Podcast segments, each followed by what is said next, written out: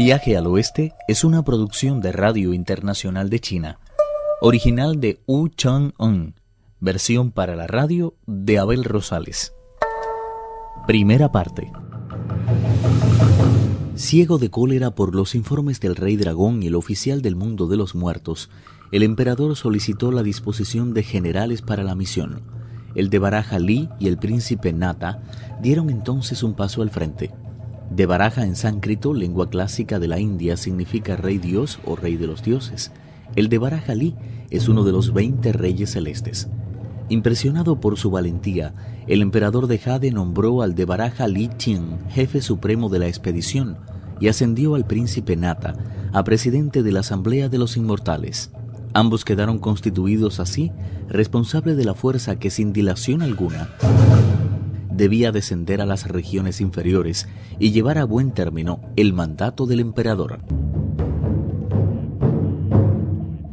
Tras escoger un lugar adecuado para el asentamiento del campamento, el dios Espíritu Todopoderoso recibió la orden de atacar.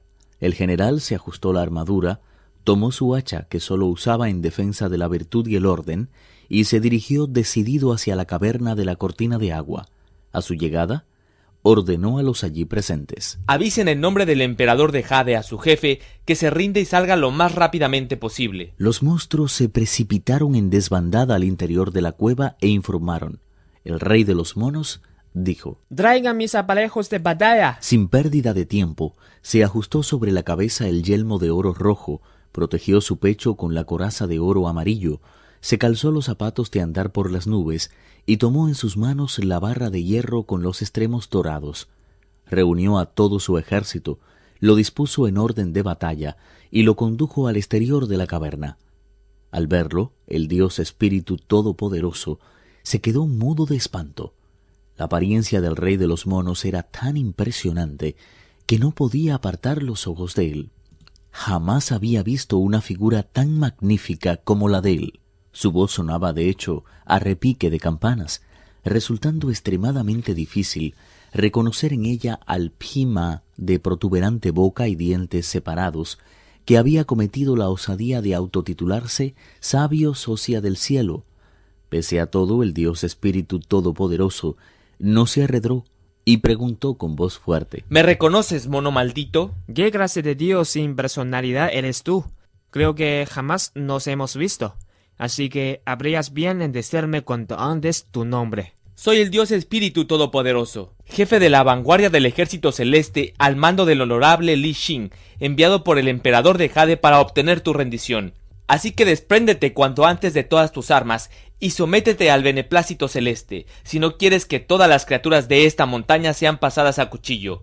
Tú mismo quedarás reducido a polvo en unos segundos si osas abrir la boca para decir un simple no. Dejaré fanfarronear y tetarle a la lengua de una vez. Podría borrarte de este mundo con solo tocarte con mi parra, pero puesto que aún no te he dicho lo que tengo que decirte, te perdonaré de momento la vida. Regresa cuando antes al cielo y dile de mi parte al emperador de Jade, que no tiene menor respeto por la auténtica palía. Mírame a mí, por ejemplo. Mis capacidades son prácticamente infinitas y sin embargo solo accedió a confiarme el cuidado de sus caballos. ¿Has visto las palabras que he hecho portar a mi estandarte? Expresan lo que de verdad soy. Te prometo, por tanto, que si se me concede una posición acorde con lo que ellas significan, te pondré mis armas y volverá a la paz en el universo. Pero si por el contrario el emperador de Jade no accede a mis peticiones, no pararé de luchar hasta que haya puesto a mis pies en la sala de tesoro de la niebla divina y me haya sentado en su trono de dragones. Al oír esas palabras, el Dios Espíritu Todopoderoso abrió los ojos cuanto pudo y se volvió en dirección en la que soplaba el viento. Fue así como descubrió en el exterior de la caverna un enorme mástil del que colgaba un estandarte gigantesco en el que podía leerse El gran sabio socia del cielo. El dios soltó una carcajada y exclamó con mal contenido desprecio Estúpido mono. Es increíble lo fato y arrogante que has llegado a ser.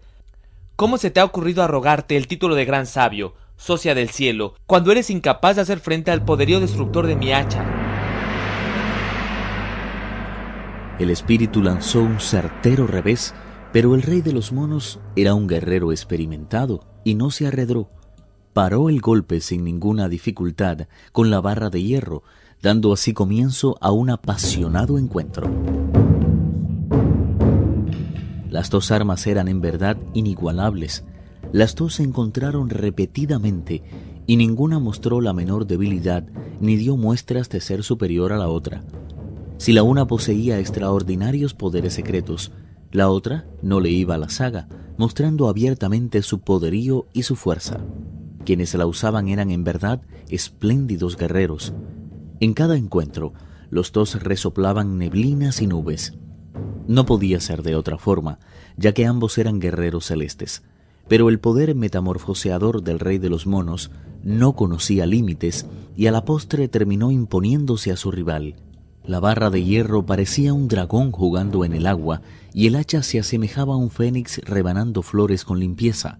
Pero el Dios Espíritu Todopoderoso, a pesar de ser conocido en todo el mundo, no era contrincante para el gran sabio. Con un solo golpe de su barra era capaz de hacer desaparecer al cuerpo más fornido. El Dios Espíritu Todopoderoso comprendió pronto que no tenía nada que hacer contra un rival tan formidable. El rey de los monos lanzó un terrible mandoble contra su cabeza, que él detuvo oportunamente con su hacha, pero no pudo evitar que el mango de la misma se partiera en dos, y no le quedó más remedio que dejar el campo libre huyendo vergonzosamente para salvar la vida. Estúpido, no creas que has logrado escapar. Si no te he rematado, ha sido porque quiero que regreses junto a tu Señor y le transmitas mi mensaje. Avergonzado, el Dios Espíritu Todopoderoso regresó al campamento y fue inmediatamente a ver al de Baraja Li Chien. Resollando como un animal herido, se arrodilló ante él.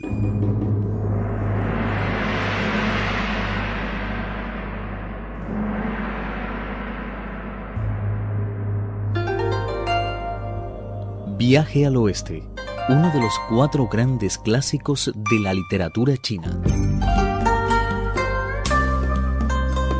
Versión para la radio, Abel Rosales. Actuaron en este capítulo Pedro Wang y Raúl López. Esta es una realización de Abel Rosales, quien les habla, para Radio Internacional de China.